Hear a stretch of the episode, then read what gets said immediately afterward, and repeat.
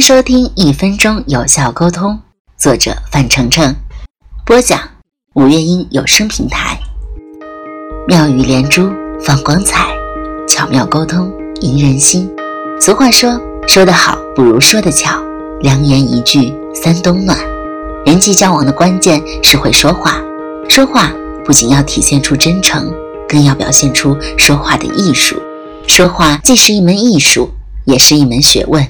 说得好，必然能有效的沟通；说的不好，肯定无法打动别人。说到别人心窝里的话，才能更容易打动别人，也会增加人际交往的魅力。第二十三章：巧妙应对欺软怕硬之辈。生活中总有一些欺软怕硬之辈，他们戴着有色眼镜，在人群中忽隐忽现。面对这种人，只有增强自己的气势，巧妙地进行攻击，才能在沟通中立于不败之地。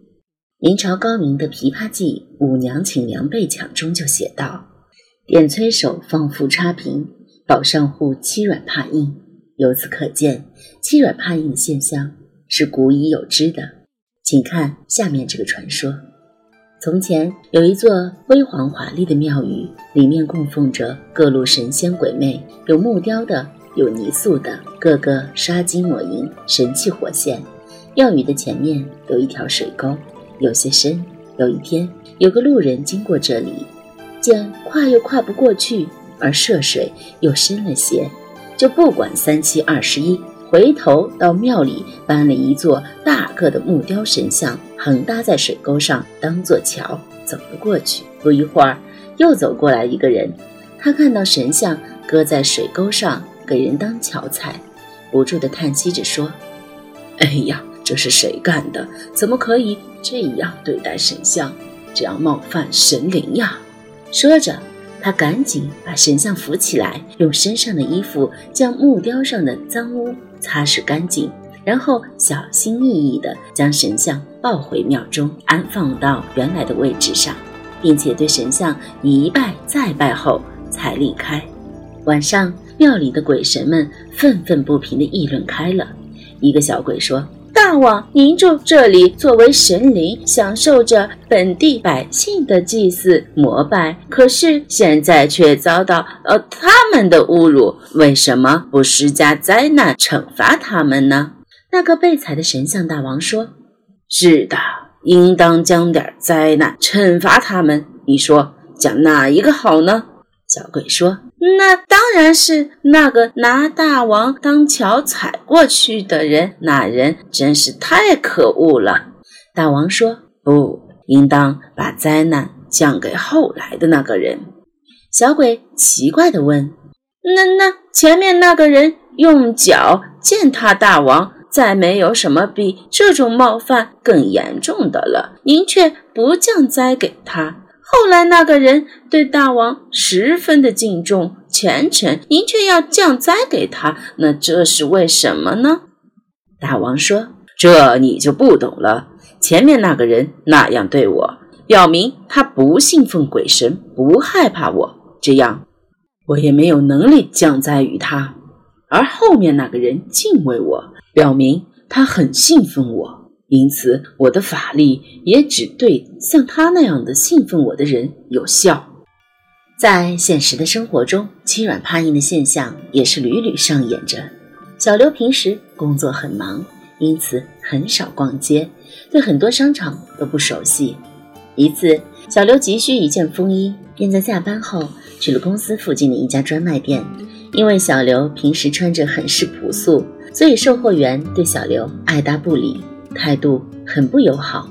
当小刘问他衣服的尺码时，他很不耐烦，让小刘很不舒服。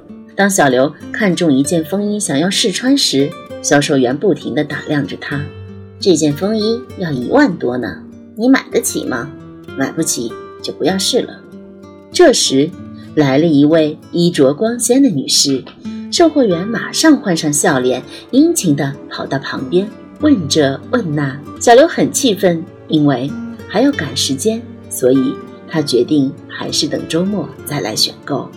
到了周末，小刘换上了一套高档时装，再次走进那家专卖店。售货员这一次的态度明显不一样了，他紧跟着小刘，笑容满脸的为他介绍各种风衣，对小刘的提问也都耐心解答，服务非常到位。最后，小刘选好了一件风衣，在结账的时候，小刘问售货员：“你还记得我吗？”啊，售货员有点茫然。呃，我们见过面吗？当然了，前几天晚上我来过你们店里选购风衣，当时我打扮普通，而你对我很冷淡，所以我就没有购买，直接就走了。而今天我稍稍打扮了一下，受到的待遇就不一样了。看来以后光顾贵店，还是要注意个人的装扮啊！啊，真不好意思，我只是普通的销售员，要通过销售额来赚取提成。通常，只有有钱人才能真正的消费，我，我们也就，呃，只有通过穿衣打扮来判断了。非常的抱歉，售货员的声音越来越低。底气也没有了。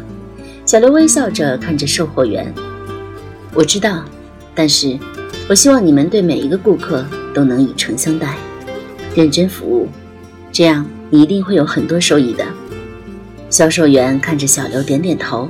小刘拿着风衣，心情很愉快地走了出去。欺软怕硬其实是一种虚张声势的行为，这种人的内心通常是脆弱的、不稳定的，所以。他们的强硬外壳只是一个纸老虎，只要自己信心十足、气场强大，就会压倒对方的气焰，赢得尊敬。因此，在日常沟通中，面对欺软怕硬之辈，一定要挺直自己的腰板，巧妙的进攻，合理的反击，这样对方就会像泄了气的皮球，再也不敢嚣张了。